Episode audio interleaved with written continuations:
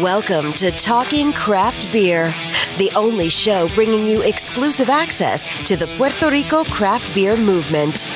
Every episode is packed with in depth conversations with beer industry leaders and the latest news and information on upcoming events. We'll help you bridge the gap, flatten your learning curve, and solidify your beer knowledge so every beer you drink becomes a better experience. And now, your host, Andrés Nieves. ¿Qué, ¿Qué está pasando? Bienvenido a Talking Craft Beer, el show donde consigue el acceso exclusivo al movimiento cervecero artesanal en Puerto Rico. ¿Cómo están ustedes? Tanto tiempo ya, van un par de días nada más. Se está acercando el aniversario. Por ahí viene. El 28 de marzo es el día en específico, pero la actividad que vaya a hacer ya le estaré dejando saber por aquí por el episodio, por Facebook y por Instagram. Primero que nada y antes que después, quiero agradecerle a una amiga, Cintia Martínez. Cintia Martínez es la creadora de My Barely Famous Life, que es eh, una comunidad virtual para todo lo que necesitas aprender como líder. Yo estuve el pasado sábado 23 de febrero atendiendo el taller de Business Coaching 101 para unos proyectos o un proyecto que estoy trabajando eh, adicional al proyecto de Talking Craft Beer. Cintia Martínez, puedes conseguirla a My Barely Famous Life, at My BF Life en Facebook. Y el website es mybarelyfamouslife.com. Vayan allá para que, para que aprovechen y se eduquen como líderes, como coaches. Eh, ella te ayuda a montar todo lo relacionado a tu, a tu negocio. Y va a echar para adelante con eso. Lo otro que le quiero decir es que este episodio es doble. O sea, está este episodio, que es la parte 1, y la parte 2 será eh, el próximo, la próxima semana que le toca el lanzamiento de los episodios. Esto sucede porque el episodio salió de dos horas. Fue una entrevista bien larga, eh, pero bien buena, bien buena, bien buena. No quería tenerlo ahí dos horas eh, sentado escuchando. Así que aproveché y lo dividí en dos episodios. Sale uno que es el de hoy y el próximo sale, recuerden que los episodios son una semana sí, una semana no. So, la semana que viene no hay episodio, la próxima es el episodio. También quiero anunciarles que voy a estar de viaje en una Poo Day en Tampa, en Cigar City. Voy a estar visitando, voy a estar cubriendo todo el evento. Les voy a traer todos los videos de todo lo que suceda allí. Van a conocer eh, lo que es Cigar City, la cervecería. Les voy a hacer un video allá. Y además voy a estar eh, grabando el evento de una Poo Day, que es eh, el lanzamiento anual de, y el único día que se, se presenta la cerveza eh, de una Poo de Cigar City, que es una eh, Imperial Stout que solamente sale ese día, no nunca sale otro día más. Así que voy a estar por allá cubriendo ese evento para todos ustedes y para que se lo disfruten. Ahora, sin más preámbulos, les dejo con el episodio. Bye. Hoy directamente de Utuado, Puerto Rico. Estoy con la primera invitada que cuenta con un bachillerato en relaciones laborales, una maestría en administración pública de la UPR Río Piedra, la UPI, y un doctorado en psicología que ahora mismo lo está haciendo en proceso. Sí, me quedan tres clases. está casi acabando. Fue coordinadora de Misión Haití para la Organización Iniciativa Comunitaria y ahora mismo, además de la cervecería, se desempeña como monitora de programas federales. El segundo invitado tiene un bachillerato en diseño ambiental, una maestría en arquitectura de la UPR de Río Piedra, la UPI, y ha sido diseñador, arquitecto y project manager de varios proyectos de diseño y construcción. Actualmente, además de trabajar en la cervecería que vamos a estar hablando, también se desempeña como diseñador gráfico. Y ahora entiendo por qué tan buenos los diseños de las etiquetas de la cerveza. Ya lo comprendo. Quiero decirle y darle la bienvenida a Talking Craft Beer a Sarail Nieves y a José Luis Díaz, cofundadores, presidente y vicepresidente de Rebel Brewery de Utuado, Puerto Rico. Bienvenido a Talking Craft Beer. Gracias, Andrés. Finalmente. Bienvenido, Utuado. Gracias. Muy hermoso. Después de mucho meses de logística. Sí, Aquí estamos. Sí, sí, pero lo logramos. Bienvenido. Situaciones que ameritaban tomarle el tiempo y que las trabajaran, pero, pero eso es bueno. Es igual que la cerveza, hay que dejarla que, que se, mismo que se fermente y Sí, se haga bien, bien, bien. Sí, situaciones como alguien de tres meses que ahora tiene. Ah, eso, ah, se me había Este, olvidado el Emma. Necesitábamos que añejara bien para que... Es la segunda invitada de menos de, de cinco meses. años en el podcast. Tiene tres meses ahora. Eh, antes, quiero arrancar eh, diciendo las redes sociales para que la gente aproveche y los visite. Sí. Eh, es, en Facebook es Rebel Dash Brewery. Y en Instagram es at rebel.brewery. Sí. Correcto. Así que vayan y visítenlo allá. Todavía no hay website, Todavía. eh, pero vayan allá a las redes sociales y aprovechenlo. Eh, estaba hablan- hablamos un poquito cuando venía entrando y estamos montando todo para grabar. Eh, los pueblos que están acá en el área oeste, centro oeste, eh, están teniendo un resurgir gigante. Sí. Eh, el otro día estuve por Quebradilla y te lo estaba comentando, Sí. José, que, que Quebradilla yo nunca había ido y el, el pueblo adentro está, es una cosa hermosa, hermosa, hermosa, hermosa. Igual aquí Tuado llega ahora, ya verán, eh, o vieron los visuales, o verán los visuales de, de la bandera, el edificio pintado con la bandera, es una cosa increíble. Sí, hay mucho que ver, mucho que hacer aquí en el centro de la isla. Y, y esa bandera fue un esfuerzo de los comerciantes también para que visitaran a Autuado. Eh, eso es, eh, ¿Cómo se llama el artista que hizo la...? No recuerdo el nombre. Es que Ah, fue un Porque yo sé que es un muchacho que ha estado por... No, por- pero no, no fue él, No, fue un colectivo Un de ciudadanos, sí. Entre ciudadanos y comerciantes locales.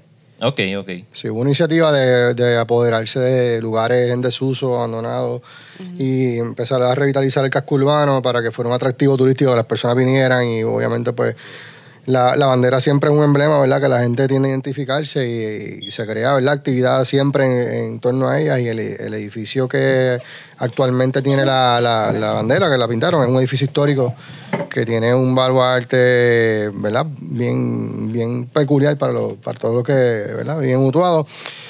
Y, ese fue uno de los proyectos que, que desarrollaron. Este, también habían este, utilizado otras, otros otros canvas, por decirlo así. Utilizaron el, lo que fue la primera eh, planta hidroeléctrica, de una de ellas, creo que fue la primera o la segunda de- del país, fue aquí mismo mutuado.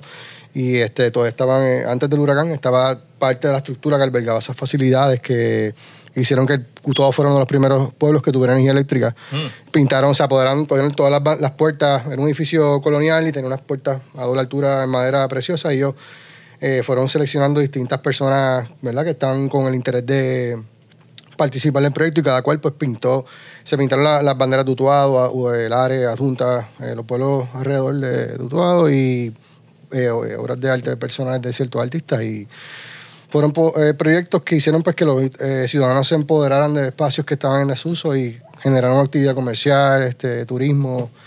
De verdad que pues ha sido como tú mencionas, un resurgir, ¿verdad? De, de, de estos pueblos que estamos ahora mismo aprovechando, ¿verdad? Lo que es la, el, fenómeno de hacer este turismo interno y apreciar los, los recursos naturales que ofrece este pueblo y los que están alrededor de nosotros. Y pasamos ahorita cuando veníamos para acá para el segundo spot donde terminamos grabando, porque íbamos a grabar inicialmente en la hacienda Viernes, ¿eh? Finca Viernes. Finca Viernes. Sí. Pero tuvieron unas percances, pero el sitio está súper chulo. Sí. Verán ya un pietaje que tomé de eh, en YouTube, en el canal de YouTube, eh, del lago, se ve el lago. eh, hacen camping, Sí. eh, tienen glamping el otro. Sí, concepto glamping.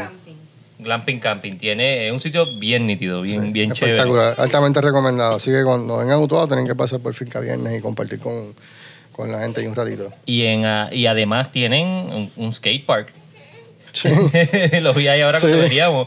Yo vi donde, pues, digo, no sé, en San Juan donde haya un skate park o en Carolina no hay skate park. Sí, aquí Pero hay. nítido así tipo California, en cemento Sí. y toda la cuestión. Sí, sí, tenemos, hay varias cosas, hay también mucha, mucha actividad eh, turística en- eh, alrededor de lo que son las haciendas de café que hay aquí en, en el pueblo, eh, también este, muchos lugares de que van dirigidos a lo que es el ecoturismo, ¿no? Tenemos, están los recorridos del, en, lo que es el río Tanamá, eh, son altamente visitados y frecuentados por los turistas y son lugares ahora mismo que están en desarrollo, ¿no? Un potencial increíble, lo, lo- lo que eran los charcos y los ríos que la gente aquí usualmente los visitaba cotidianamente por entretenimiento.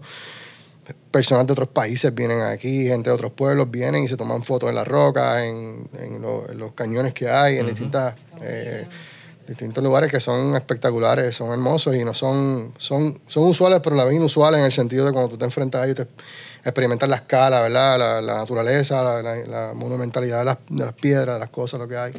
Hay mucho que debería ser aquí en todo. Está bien, bien bonito. Te pregunto, porque me está tan curioso de que los dos se conocen en la Yupi o se conocen desde acá o... ¿Quién cuenta esa Porque los dos historia? estudiaron en la Yupi. ¿Quién cuenta Sí. esa historia?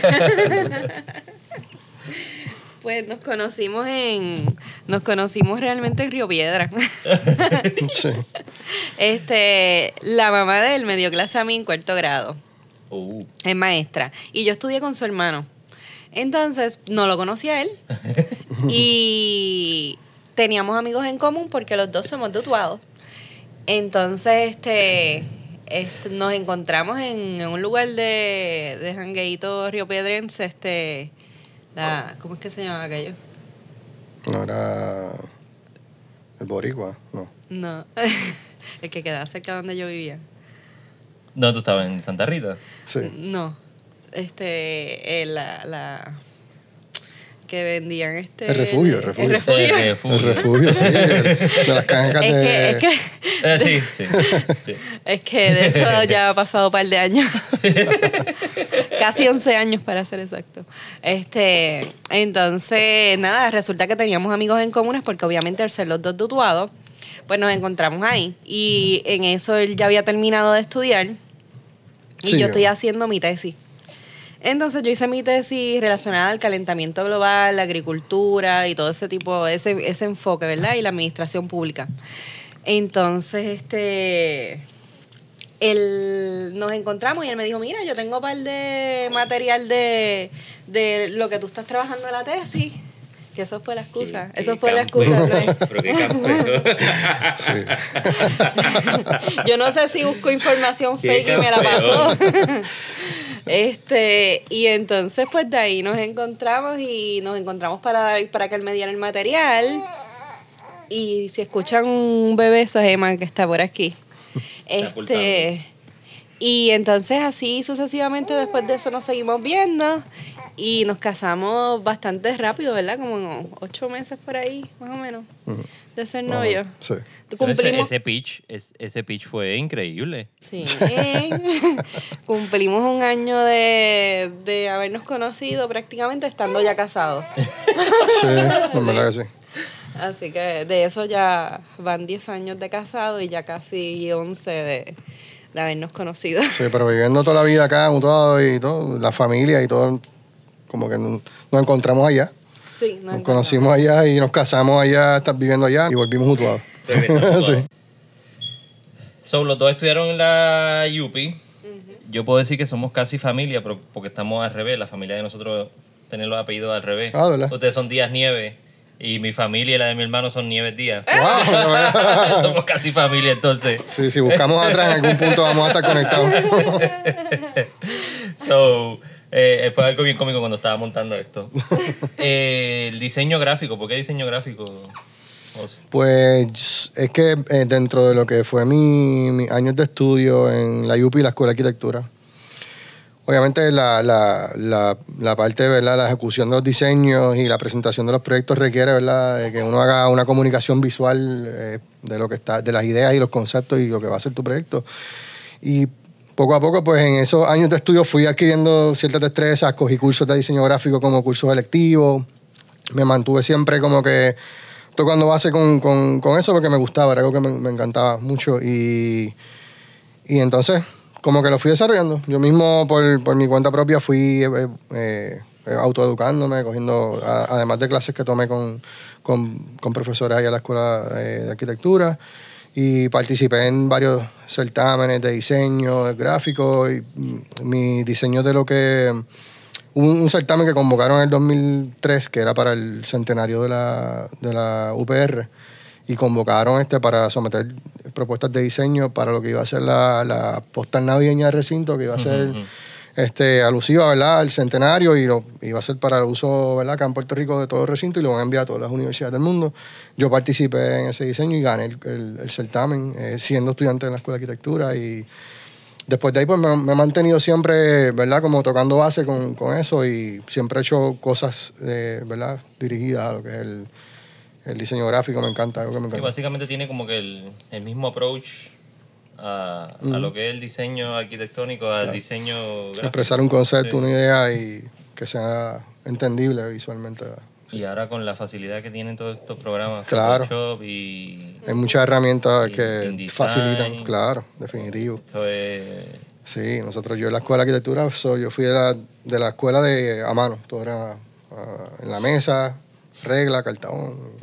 Viví la transición en lo que fue la computadora y en el, en el- en el escenario laboral pues me enfrenté, ¿verdad? a Todas estas herramientas que como te digo, volví de nuevo a retomar como que todas esas cosas y las utilizo, ¿verdad? En mi día a día, a, a pesar de que ya no estoy tanto en, en lo que es el diseño y la construcción, en, el- en lo que es nosotros el, el día a día de Rebel, nosotros incorporamos muchas de las cosas que pude aprender en, en la práctica, en lo que hacemos hoy día. Y el diseño gráfico es una de ellas. Sí, como, como mencionamos también de lo, de lo relacionado al, al manejo de proyectos, eso es básicamente lo que Sí. es la cervecería. Definitivo. Es un proyecto interminable. Definitivo, sí. Ese es constante, ese, Sí. no- ese nunca acaba, no es como Así lo- mismo. los normales en los trabajos. Son interminables esos proyectos de... de- eh, eh, la cervecería es un proyecto, un manejo de proyecto interminable. So. Ujú. El- y Sarail, Sí. me mencionaste eh, sobre el proyecto de Misión Haití. ¿Qué componía ese, ese proyecto de Misión de Haití? Pues mira, ese proyecto, este, cuando yo entré a, a trabajarlo en iniciativa comunitaria, ya ellos tenían una, una casa que habían comprado en Haití. Fue después de lo, del terremoto. Del terremoto. Y entonces se dedicaban a enviar ayuda humanitaria. Habían una doctora que permanecía en Haití con otro misionero adicional.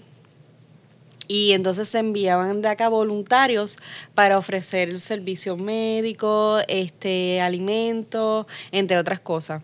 Pues mi trabajo consistía, era un trabajo realmente hermoso. Mm, Era, no lo dudo. Por eso, que, te de- quise de la preguntar, porque que- me imaginé que te lo tienes que haber disfrutado. Sí, no, no. De, de la que el día que yo renuncié a ese trabajo, este, pues nos veníamos para Utuado ya, ¿verdad?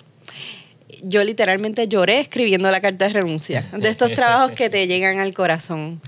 Este, pues, y trata, eh, lo que hacía era que coordinaba ayuda entre Haití y Puerto Rico. Estaba encargada de la misión completamente, este, desde el envío de dinero para sostener el hogar allá, este, la seguridad, empleados y voluntarios. Tanto en Puerto Rico como en Haití daba adiestramiento, este, buscaba ayuda para, para que se enviaran también suministros y básicamente eso era un trabajo, era 24/7. Habían veces que a las 3 de la mañana yo estaba en el aeropuerto. Este, porque no, no tenía no tenía un horario. Eso era cuando era una Cuando necesidad, corría, pues que- entonces era. que responder rápido. Sí, sí, pero un trabajo hermoso. Qué bueno, que- y, y qué bonito, con todo, con todas las tragedias que hemos pasado nosotros eh, Sí, no. recientemente. Y déjame decirte que te prepara para, esta, para estas cosas. Eh, cuando pasó eso mismo que estás hablando de las tragedias que, que todo el mundo experimentó también luego de- del huracán, que es la más reciente que nos ha tocado, este, uno siente que tiene, no, obviamente no todas las herramientas, pero tú sientes que tienes unas cuantas más. Siente como que paz. Sí, y que puedes lidiar con algunos procesos que para otros se le hace difícil de, de enfrentar, porque de alguna forma, aunque fue indirectamente, tú lo viviste ya. Y sabes que cómo estar preparado.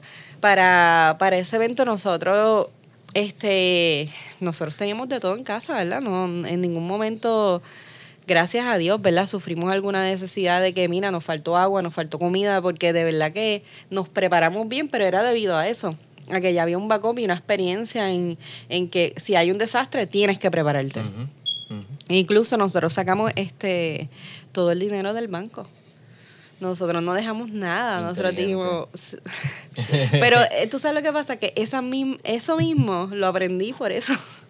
Porque lo primero que pasa cuando hay algún tipo de desastre es que no va a haber cómo sacar dinero, o sea, no hay forma.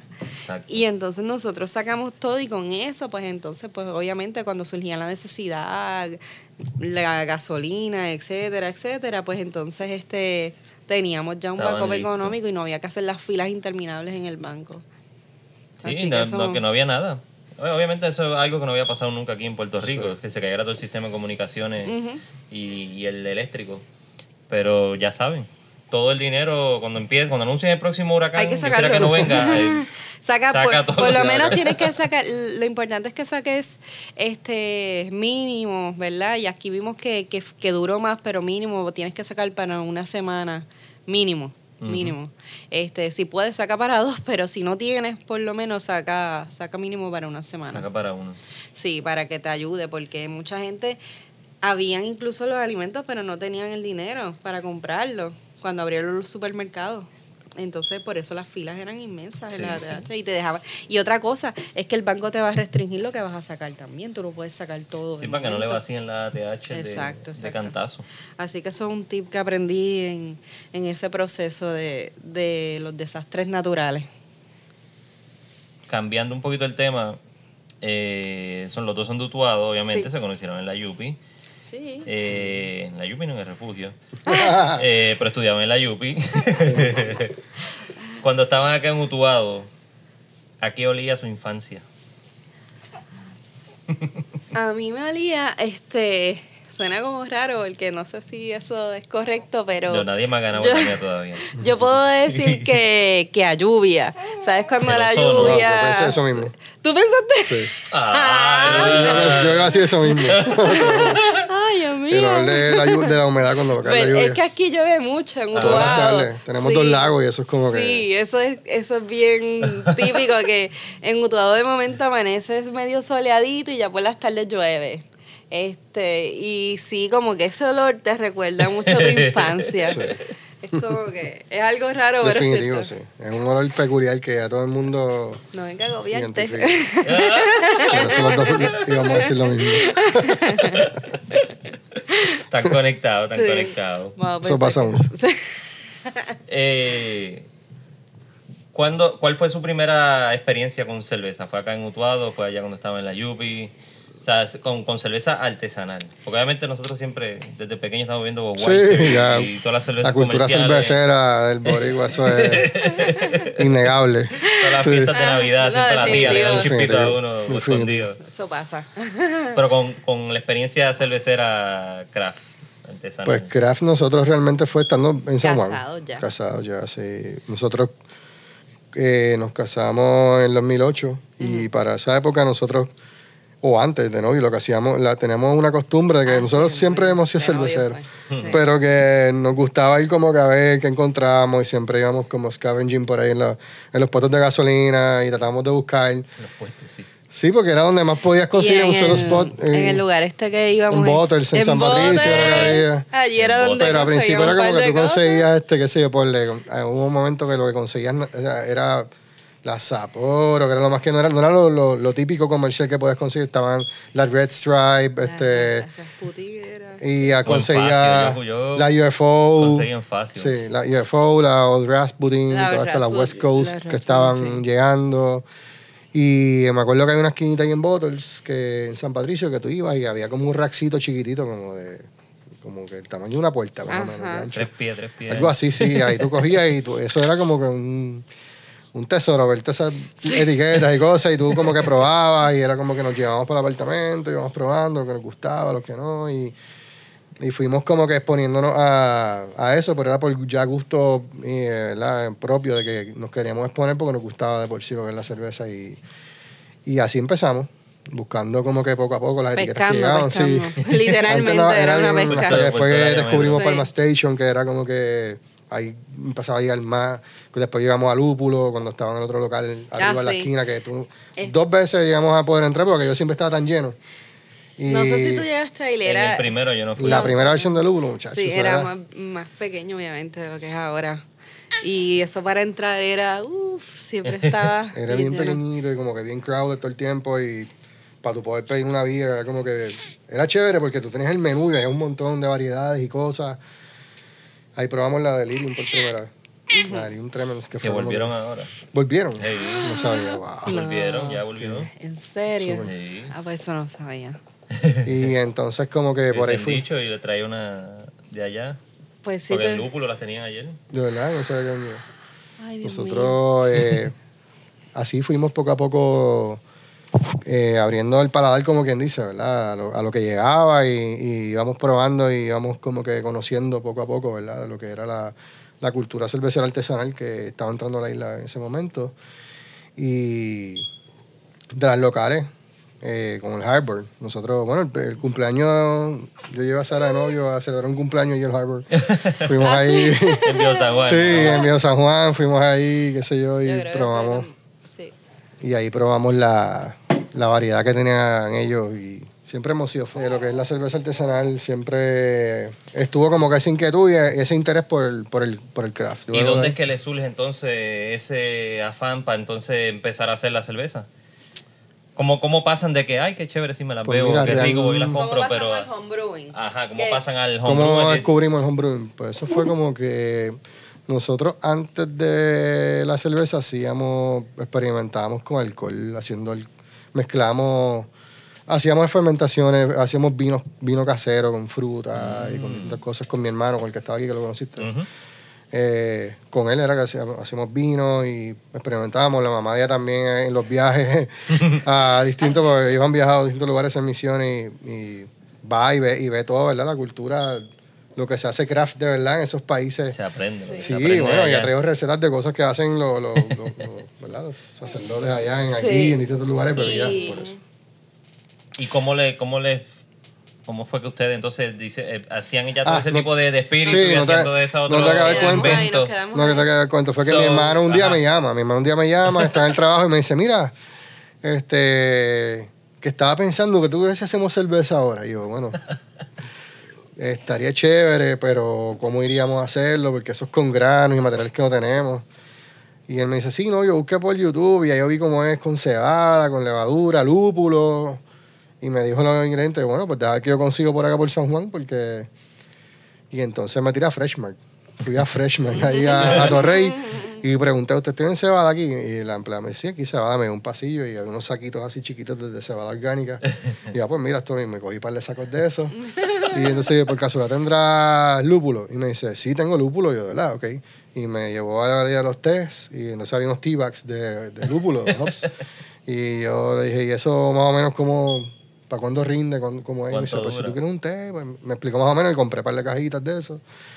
Eh, levadura, ¿tienes levadura? Sí, tengo levadura. Entonces me llevó la, la levadura y lo que me faltaba era el agua. Y yo, pues mira, pues ya estamos ya. Digo, mi hermano, mira, conseguí parte de los materiales aquí en Freshman, podemos inventar con lo que tuviste. Y entonces, este. Así salió el primer batch que hicimos nosotros. Fue con cebada orgánica de Freshmark, lúpulos de Freshmark y, y levadura de pan de Freshmark. Y hicimos un cervezón. Un té de lúpulo. No, va, quedó, quedó brutal. Dentro Sí, de todo, para, lo, quedó bueno. para, lo que, que para era. lo que era. Hello. Era como que. Nada, nada, como te digo, nada adaptado a una, a un estilo, una receta. Era como que algo, mete levadura de pan con. Pero quedó totalmente, era rico, bebible. Era algo, lo fermentamos así a temperatura ambiente.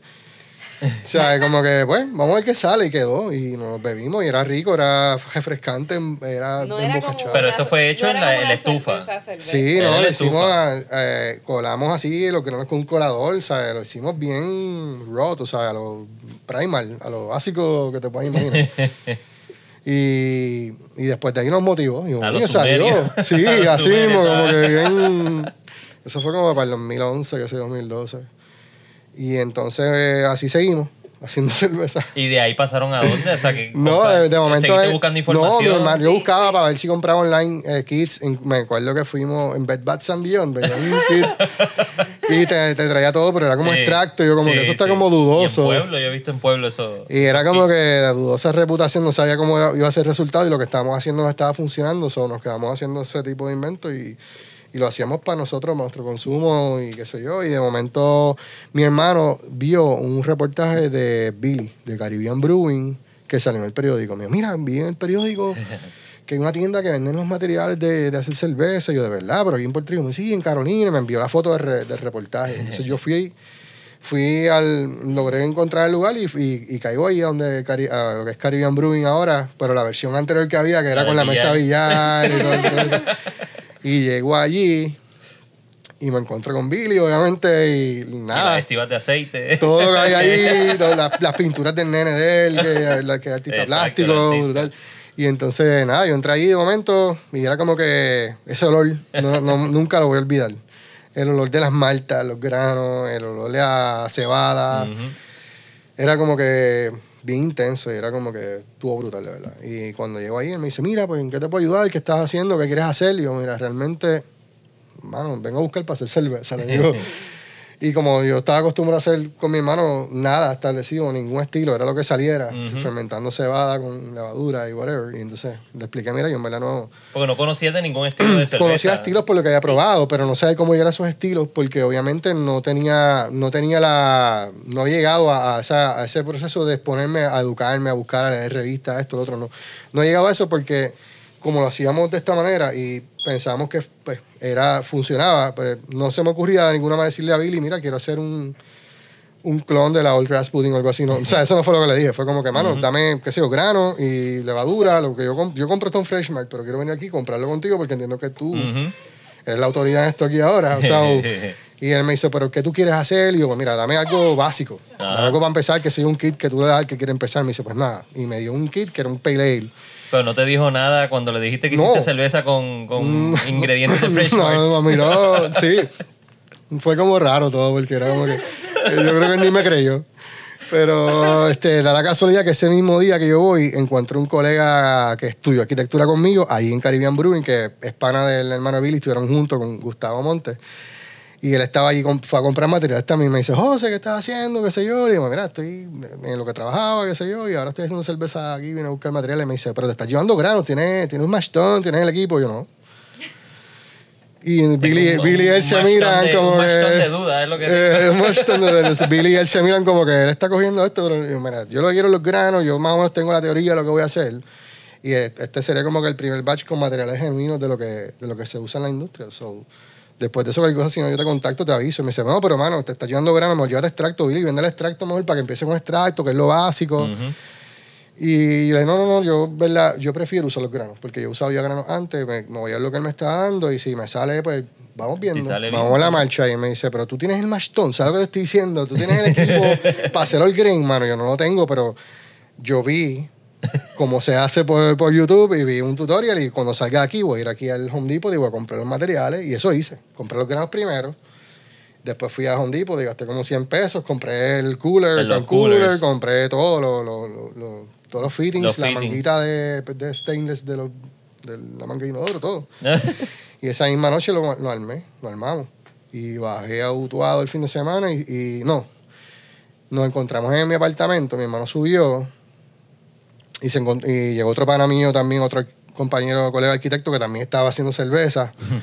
Guillermo González, nos encontramos en el apartamento donde vivíamos en, en Florer Park, Sara y yo ya casados, y entonces empezamos a hacer la receta y la receta no, lo que teníamos, eh, los granos, como poner una receta como tal particular, empezamos y fue una experiencia brutal, porque fue como que así, entre panas, familia, amigos, como que todo el mundo hicimos como que ahí, el invento que no sabemos quién iba a salir y...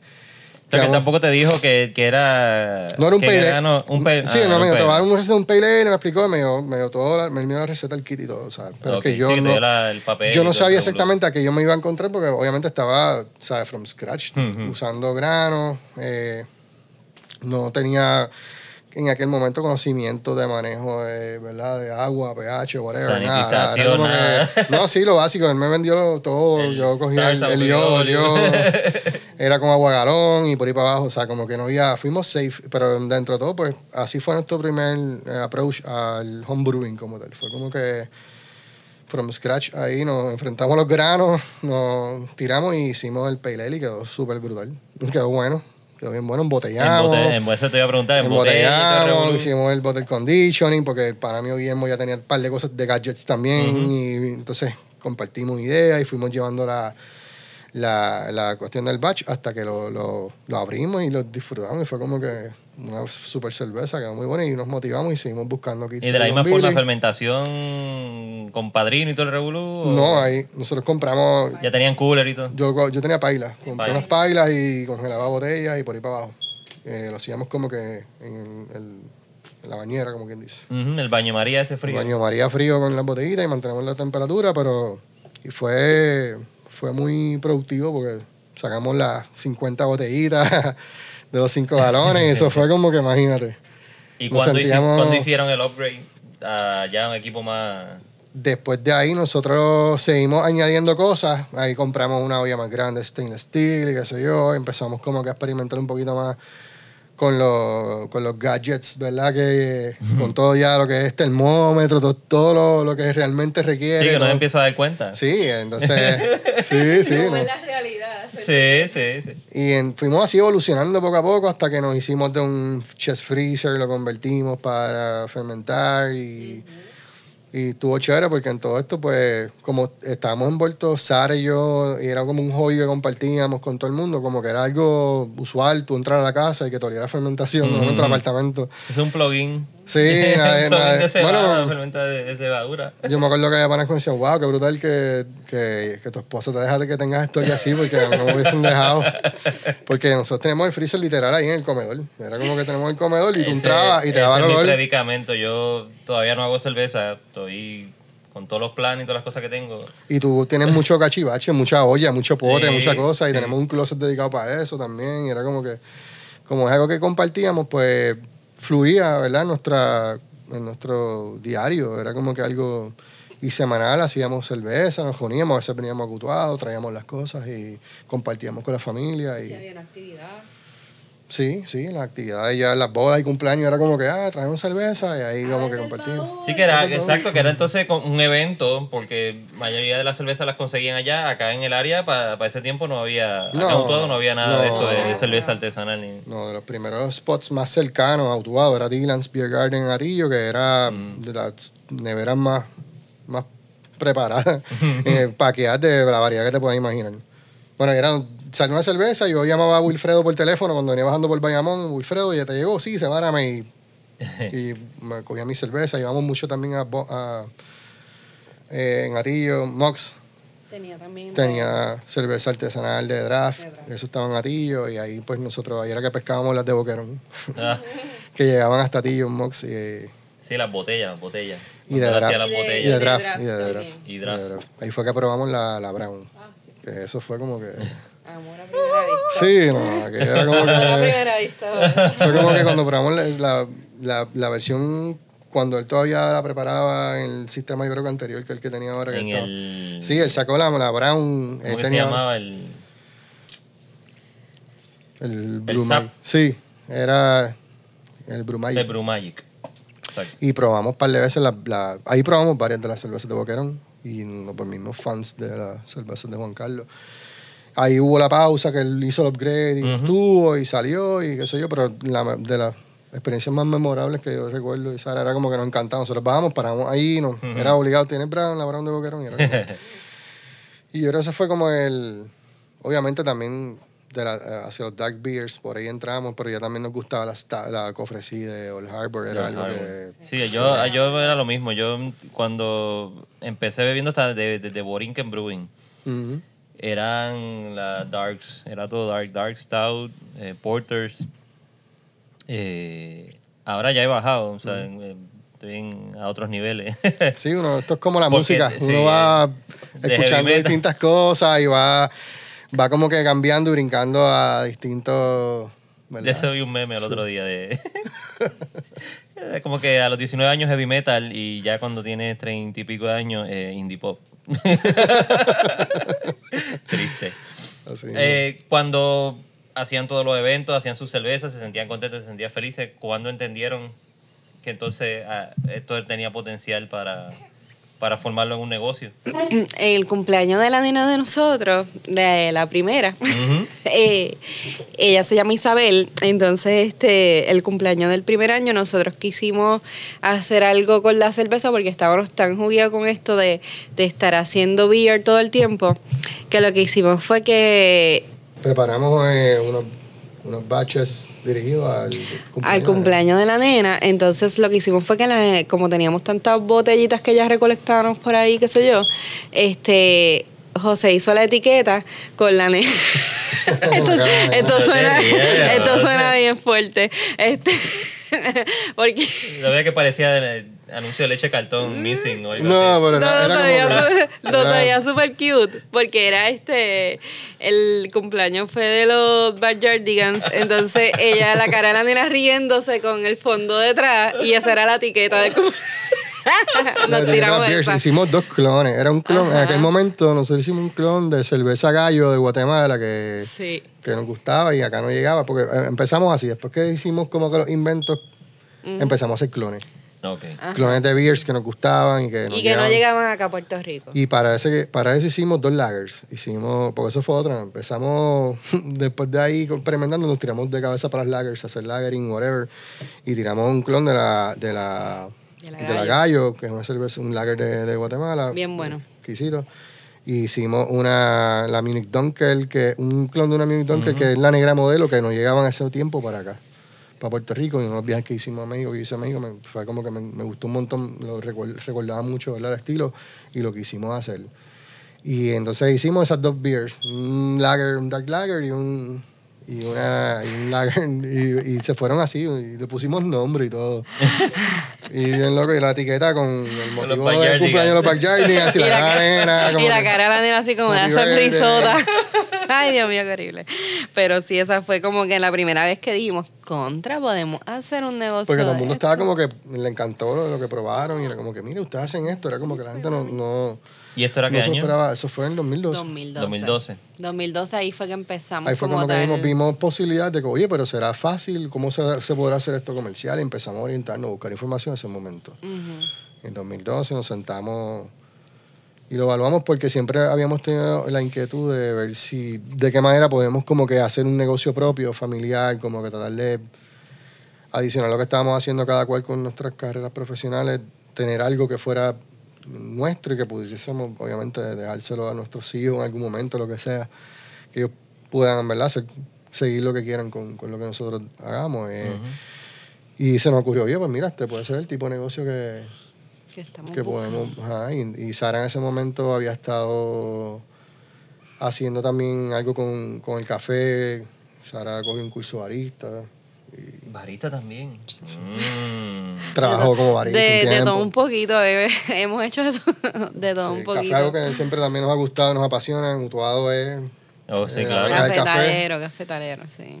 Y. La idea de, de- dentro de todo, que es lo que José está diciendo, es que teníamos el, de- el deseo de hacer un negocio y sabíamos que iba a tener cerveza artesanal. O sea, ya de, de, de por sí, eso era como, por default, sabíamos que íbamos a tener cerveza. ¿La hicieran ustedes o, o montaran el negocio Sí. Sí, comprándola? sí. Entonces la idea empezó en hacer en un tubado un café este que tuviese vino, cerveza artesanal, café, ese era como el primer concepto que creamos. Este, pero de ahí empezamos a trabajarlo. ay, ¿Te acuerdas que hablábamos ahorita de los cursos de empresarismo? Tomamos esos cursos y cogí las clases de barista, trabajé en un café de barista para uno pulirse, porque no es lo mismo tú decir, pues mira, yo tomo unas clases, pero realmente si tú no, estás en práctica, tú no sabes nada. Pues entonces, este, después de haber hecho todo eso, empezamos a buscar locales en Utuado, porque sabíamos también que iba a ser en Utuado. Empezamos a buscar locales en Utuado y se nos hizo como un poco cuesta arriba, ¿Y por qué consideraron mutuado? porque queríamos regresar a, a aquí. A Queríamos regresar. y montar todo acá. Ah, queríamos regresar al pueblo de nosotros. Entonces, ya para ese tiempo teníamos la nena y queríamos que ella se criara con sus abuelitos, con sus primos, que tuviese ese contacto familiar, porque en San Juan nosotros dos estábamos prácticamente pues solos en cierto sentido, porque si nuestra familia estaba en Utuado, pero mis papás están en Utuado, mi hermano vive en Utuado, los hermanos de José viven en Utuado, sus papás viven en Utuado, y no queríamos que la nena se criara como sola. No, no se nos dio el homesick este. Va- vamos a regresar, vamos a regresar. Entonces, este, estábamos eso mismo, pues, planeando cómo iba a ser el regreso y sabíamos que íbamos a entrar a este mundo de la cerveza artesanal porque ya lo teníamos en mente, pero queríamos entrar de esa manera. Eh, habíamos considerado hacer lo del brewery también. Este, y que iba a ser la idea como si fuera un tap room. Pero como te estaba diciendo, en eso nos pusimos a buscar locales y, y fue como que no encontramos algún, un lugar que, que fuera lo que nosotros queríamos como tal. Y no le Eh, encantaba ninguno. Ajá, para el concepto que queríamos, ellos. para el concepto que queríamos desarrollar, pues no, no, no encontrábamos el que es. Entonces, este, entre una cosa y otra, eh, nos decidimos por hacer el brewery. Dijimos, pues vamos a empezar con el brewery solamente y luego entonces más adelante podemos desarrollar el concepto completo. Pero empezamos con la cervecería y vamos haciendo nuestra propia cerveza y vamos entonces distribuyendo y después entonces hacemos algo así. Y así hicimos, empezamos a buscar locales en Utuado para la cervecería, que eso fue otro proyecto también. Este, Pero y, ¿qué, qué, qué fue lo más difícil de conseguir el, el local? Ay, eso Es fue... que, ¿Cómo te digo? Es que eso fue una historia. Aquí qué pasa, que tú sabes cómo es, cómo funciona pues, la dinámica de las permisologías y cuando eh, hacemos los approaches a las agencias pertinentes, eh, pues su- resulta que para nosotros poder tener un, un local donde nos permitieran fabricar en, la, en Alpe específicamente, se, eh, había una, ¿verdad? una confusión en la interpretación de los reglamentos y nos exigían que, que tuviéramos una zonificación industrial. Ellos se imaginaban algo tipo cervecera, con eh, camiones entrando y saliendo. Entonces, en Utuado realmente las propiedades que tienen esa zonificación son como dos y están ocupadas. Una es el correo y otra es este, un, lugar que está incluso abandonado. no está usar. destruido. Que- el lugar está destruido. Destruido, era una fábrica de tabaco. Ah. Y no hay manera de, de habilitarlo. Nosotros incluso hicimos el approach, a ver si contra, me- si me darán usar una esquinita de, estas ruinas y yo poder este, ubicarme aquí, yo no tengo problema. Entonces, pero ni siquiera eso nos permitieron. So, eh, al, al hacer las indagaciones con ellos fue como un no rotundo, ¿no? No puedes hacerlo. En aquel momento nosotros estamos averiguando y salió Dakai para el 2011, 2012. Y Dakai vimos que tenía sus facilidades en, en, en una, en su La residencia, en su, la, casa de ellos en Guaynabo. Nosotros, mira, y si exploramos esta alternativa bajo un permiso de uso domiciliario y podemos, es un 25% del footprint de la casa o el lugar donde tú vivas, que se ha dirigido un negocio propio, perfecto, fuimos, lo intentamos, pero para alcohol, se puede para cualquier cosa menos hacer alcohol. Hmm. Eh, para efectos de Alpe. Entonces, Utuado no es autónomo, eh, Alpe recibo quien regula todo y nada, se nos hizo cuesta arriba y era como que lo veíamos cada vez más lejos, la posibilidad de poder hacer algo. Mm, mm. Y entonces nosotros ya también ya teníamos, incluso tenemos cristalería. Para, sí, tenemos cristalería, vasos, tenemos cosas, de- todo lo que digamos que decíamos, mira, esto va con la idea que queremos porque tenemos bien claro lo que queríamos hacer y teníamos la imagen ya y lo sí, y veíamos. más Pero, que tienes la habilidad de diseñarlo. sí, no- no era como que, mira, podemos hacer esto así, siempre enfocado en la experiencia, en esto, mira, esto para el café, esto para los vinos.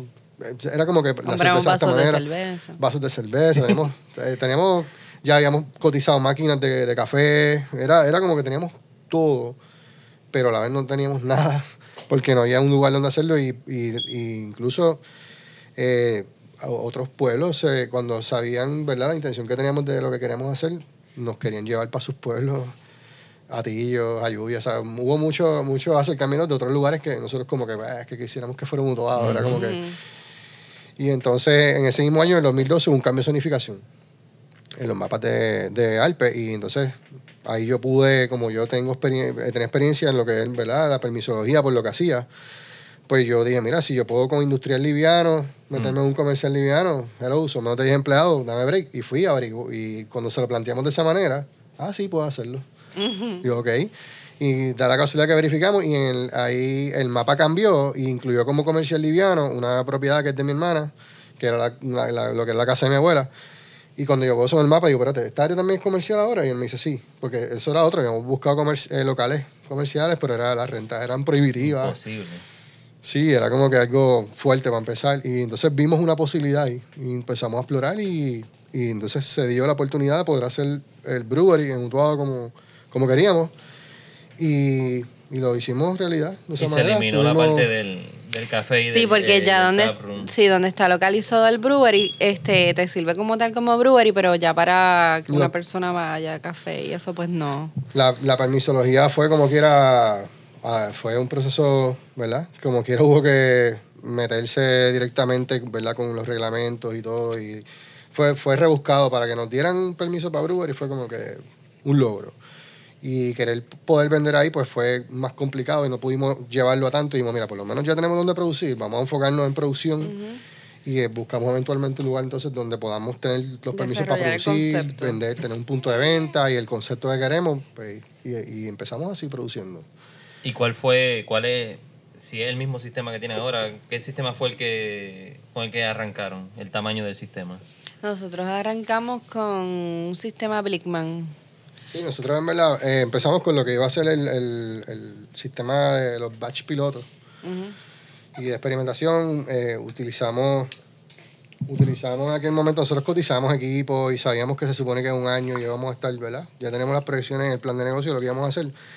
Y adquirimos el, el- el sistema de pi- piloto para empezar a hacer batches eh, comerciales con el permiso que ya teníamos y arrancamos con el, el sistema Blickman, que es de barril y medio. Tú puedes, Son las ollas que son stackable y puedes crecer el, el- Y lo vimos como algo chévere porque nos puede dar la versatilidad de Sí. utilizar una escala, puedes hacer, qué sé yo, un barril o puedes hacer dos barriles y medio, dependiendo cómo lo muevas. Y vimos que teníamos la, la, la versatilidad con eso y, y con eso arrancamos. Y estaba, pues, dentro de todo accesible en términos de budget y... eh, nada, lo- se lo compramos ahí a Billy. Sí, A Billy, no, donde Billy, que es el distribuidor de Blick- Blickman autorizado y nada. Y compraba las cosas compramos con las él. cosas ahí y empezamos a... Y nosotros también queríamos hacer este algo que, que no nos endeudáramos, tú sabes, que nosotros pudiéramos hacer nuestro propio, nuestro propio brewery, pero que no fuera tampoco una carga económica con un préstamo gigantesco y que tú dijeras, Dios mío, tú sabes, ¿qué voy a hacer con todo este dinero que debo? Y por eso también nosotros evaluamos todos los sistemas y dijimos, pues mira, esto es algo que nosotros podemos adquirir. Nosotros podemos comprarlo y no le debemos nada a nadie Ujú. tampoco eh, en, en reverso somos José y yo y hasta el momento pues somos No, José y yo veíamos posibilidades porque en aquel momento, para el 2012, cuando estamos arrancando, salió ahí Dakai que usaba el Sapco, Boquerón había arrancado con Sapco también. Era como que lo- la norma, más o menos, pues no estábamos lejos de lo que de lo que se hacía típicamente, ¿verdad? Para arrancar y ver Los cómo va el negocio. Señoría, eh, la gente de, de- estaba ingeniero que tenían también ingeniero un sistema eh, de olla, así tipo homebrewing, que lo, lo usas para producir a, a- a escala comercial, porque en aquel momento no había tantas barras craft como ahora, que ahora pues eh, obviamente hay más, más grifos por ahí. Y entonces este eh, estaba también señorial, an- cuando salieron, que también tenían equipos a una escala, ¿verdad? Que era manejable en ese aspecto de, de poder, ¿verdad? Eh, empezar con algo y después arrancar y evolucionar a otro, a otro sistema. Y pues nada, nosotros ah, empezamos de esa manera. Empezamos con lo, con lo básico mínimo para, que, para poder explorar, ¿verdad? Lo que queríamos hacer y ver, ¿verdad? Probar el mercado, ver cómo nos iba. Y así fue como empezamos a... ¿Y el, eh, cuál fue la primera cerveza que hicieron ya en, en ese sistema? Cuando ya montaron todo.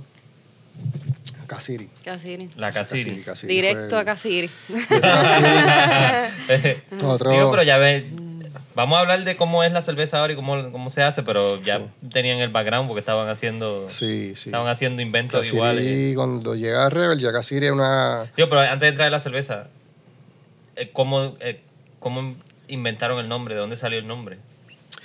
El nombre... de Rebel. De Rebel. Ah, de Rebel, Rebel, perdón. Rebel, ok. Sí, nosotros cuando empezamos a, a, a contemplar posibilidades de nombre, eh, yo no recuerdo bien cómo fue. Yo creo que fue algo como que no, ni pensamos mucho tampoco. Era como que eh, tú pensaste, tú me dijiste, vamos, piensa tú una idea, yo en otra, algo así fue, ¿verdad? Como que vamos a ver y llegamos a un happy medium. Como que, ¿cómo, ¿Cómo le podríamos llamar? ¿Qué queríamos hacer? Porque como originalmente era un concepto diferente a lo que íbamos a hacer, ¿verdad? Era un, un- un lugar dirigido a café, a otras experiencias y pues hubo que como reconceptualizar todo a un producto, a un, a un, a un ¿verdad? Una marca.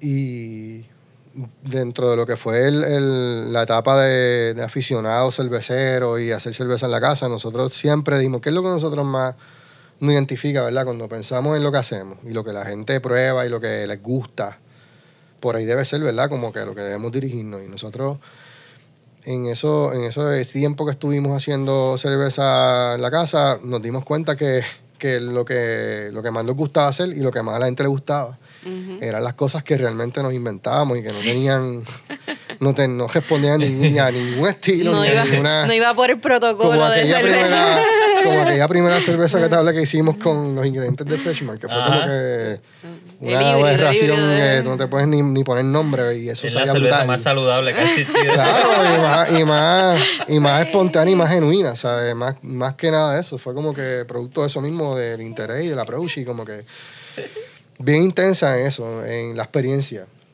No digo, mira, la experiencia es lo que nosotros dentro de todo buscamos, porque es como que te enfrentas a un vaso y te sorprendes, porque no es lo típico, lo que vas a encontrar, no es lo que te esperas, qué sé yo. Y por ahí entonces empezamos como que a darle vuelta a la, a la idea de, de, de las cosas como que no tradicionales. Y por ahí fuimos y, y la, la palabra experimentación, experimental era algo bien, bien o sea, Importante. marcado nosotros y era como que yo creo uno de los dogmas era como que no teníamos libros de clones de cerveza, teníamos revistas, mil cosas, pero nada de eso era lo que, que lo veíamos y lo hacíamos y era como que, ok, cool. Es como que, como te digo, es como por ejemplo cuando tú eres, tú eres músico y, y te juqueaste con un instrumento y te juntas con un par de panas y haces una banda y empiezas a tocar covers. Eh, están tocando covers y eso es la marquesina y ese cover y todo el mundo lo celebra. Pero hay un momento que llega ese deseo por dejarlo el cover y como que dedicarte a lo tuyo. Y entonces eh, fue como que eh, esa analogía de cómo tú encuentras tu sonido, cómo encuentras tu, tu voz, tu, tu expresión. Y en el caso de nosotros, haciendo cerveza, era eso. Era como que haciendo cosas radicales, cosas experimentales, cosas eh, fermentadas, obviamente, eh, cerveza, pero eh, tenemos la influencia de lo que hacíamos con los vinos también y con las cosas con las que experimentábamos que, que indudablemente nos influenciaron mucho en lo, que, en lo que hacíamos nosotros con las primeras fermentaciones que hicimos.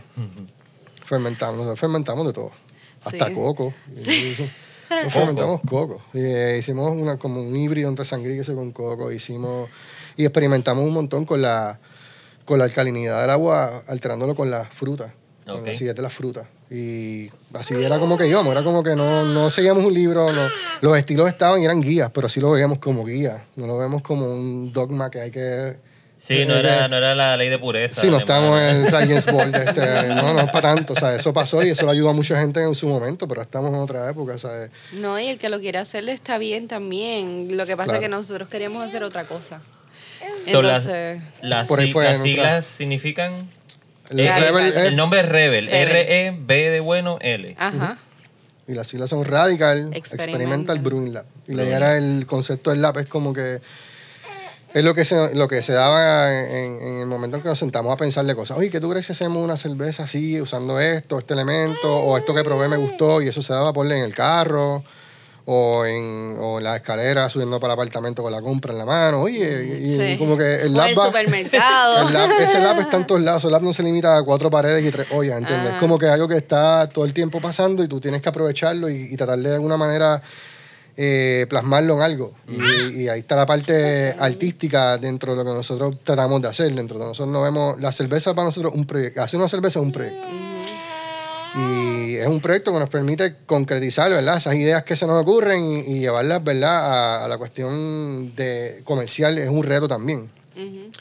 Y entonces un poco lo que, lo que decidimos fue eso, tratar de hacer eh, rebel, así mismo lo que somos, es como que no nos... Es lo, porque es lo que nos identifica, lo que nos gusta y, y lo, que, lo que hemos hecho desde el día uno, cuando empezamos a hacer cerveza artesanal y lo que seguimos haciendo el día de hoy. Y obviamente pues las siglas responden a eso y, y el resto de historia y ahí por ahí... Después que son vino- Rebel porque se salen de la norma, como quien Exacto, dice. exacto. Realmente sí, tratamos, no, tratamos de no, de no, ok, eh, no hacer algo que, que realmente no nos sintamos como que totalmente satisfechos con lo que, aunque eso implique no respetar ciertas cosas que están establecidas por, por, por guías o por, ¿verdad? Por tradición, no sé cómo, cómo decirlo. Y eso pasa mucho en, en todas las cosas, eso pasa en el arte, en la pintura, en la música, eso pasa en todo y así, así que evolucionan las cosas, evoluciona, claro. exacto, exacto. Y eso pues nosotros siempre nos, nos, nos hemos sentido, ese es nuestro medio, como que nos sentimos cómodos haciendo eso. ¿Y el logo? Ah, sí. ¿Cómo, ¿Cómo surgió el logo y qué significa el, El el logo fue una... Yo me acuerdo, por lo menos cuando vi que hicieron, lo hicieron tallado, Sí, en, que lo hicieron la en madera, madera. sí, Sí. Ajá. se quedó sí, bien el logo brutal. nosotros eh, fue porque el- la idea del pez, porque llevamos el pez por Esa fue la idea original. La ide- siempre quisimos que fuera un pez. Un pez. Pero no sabíamos cómo iba a ser ese pez. Entonces ahí entra el elemento de la creatividad. este, teníamos un pez y, en la página de nosotros de Facebook está el, el pez que es original. Y es bien distinto a lo que es esto. El, el pez que queríamos originalmente era como con unos huesitos y qué sé yo. Este, y dijimos contra, este, esto está chévere, pero le falta. Le falta algo. Y entonces nos sentamos un día ahí sí en la mesa de casa y, y José empezó a hacer idea, empezó a, dibujar, a sketchar, a sketchar, a y, nos- y a quitarle, a ponerle y empezamos a decir, y si tiene esto, y si tiene esto otro, y si tiene aquello, pues vamos, y seguimos así, así, así. Y entonces, este, ahí José te puede contar el resto que él Sí, fue el la idea del surgió realmente fue porque nosotros decíamos, ok, dentro de todo, nosotros decíamos, cuando lleguemos a este, a este punto, que estamos ya como comercial, ya veíamos como que, mira, por ejemplo, estaba el Harbor, que tenía como que su estilo ya era como que hacer estilos de cerveza establecidos que nos llevaban a la isla, que no estaban, y yo, sí. y la- el portfolio de cervezas del Harbor era impresionante, y con ellos estuvo colaborando un maestro cervecero que, que puso a disposición de, de ellos su talento y, y cervezas exquisitas saliendo ahí, que hay- todos conocimos estilos, del Bock, esto, lo otro, lagers. a partir de ahí, después, Que eran nuevos, pero eh, nuevos en la isla que habían llegado. No es que eran No, no, como el concepto de la sí. cervecería, que era todo el, y de el momento, proceso experimental. y después de ahí, comercialmente, te encuentras con Boquerón Brewing, que yo creo que fue el- después de ellos comercialmente.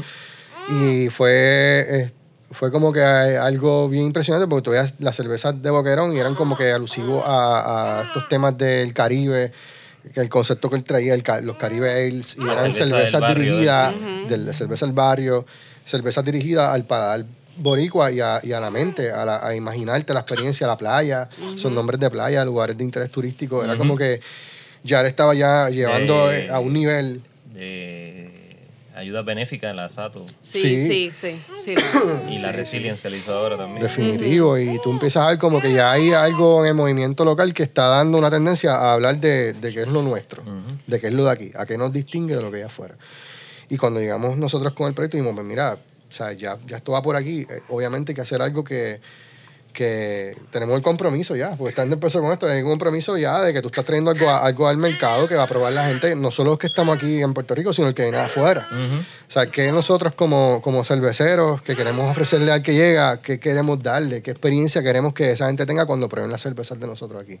Y así empezó la idea, no planteándonos qué estilo queremos hacer o qué cosa queremos decir, sino como que qué, qué experiencia es la que queremos dar. Y empezamos como que a hablar de identidad, el concepto de identidad, la idea de identidad, y por ahí viene el pez, obviamente, porque el pez es, a nosotros no- no- Sí. nos identifica como isleños, puertorriqueños, porque estamos rodeados de agua, y como mutuadeños, porque en Mutuado tenemos dos lagos. y- Uno que ya tuviste. no, ya tuviste.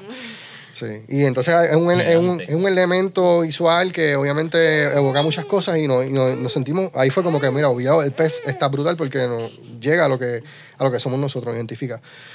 Y entonces, por ahí fue como que entonces viendo a ver, utilizamos la bandera, obviamente la bandera de Puerto Rico, dimos un- uno de los approaches fue el que te mencionó Sara, que era este pez que era como un esqueleto, Ese realmente fue un pez. el, el- lo primero. el primero, El pero era el primer pez. sí. Era un pez, era como que eh, el, el fishbone. el obviamente.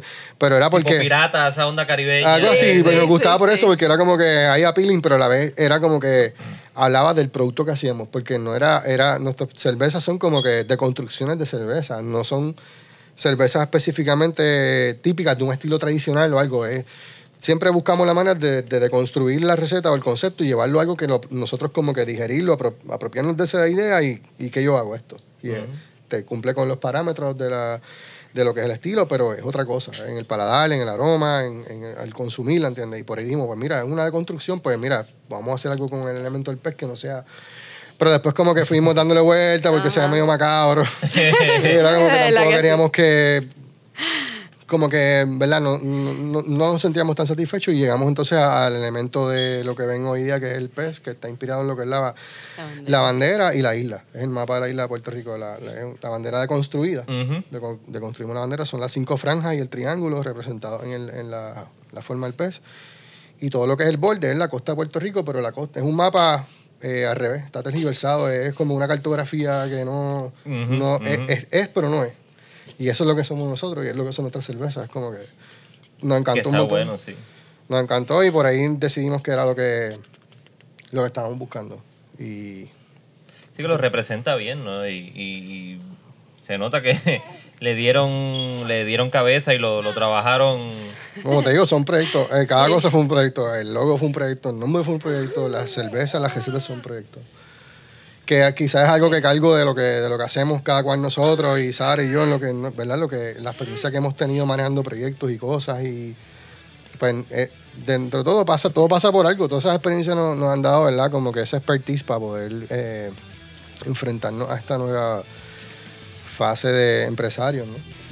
Mira, recuérdate que esta es la parte 1 del episodio 26 de Rebel Brew Co. La segunda parte viene el 14 de marzo, así que espérala. Va a llegar automático si ya estás suscrito, así que no te preocupes. Espéralo, el 14 de marzo, parte 2 del episodio Rebel Brew Co. Bye. Thank you for listening to the Talking Craft Beer Show.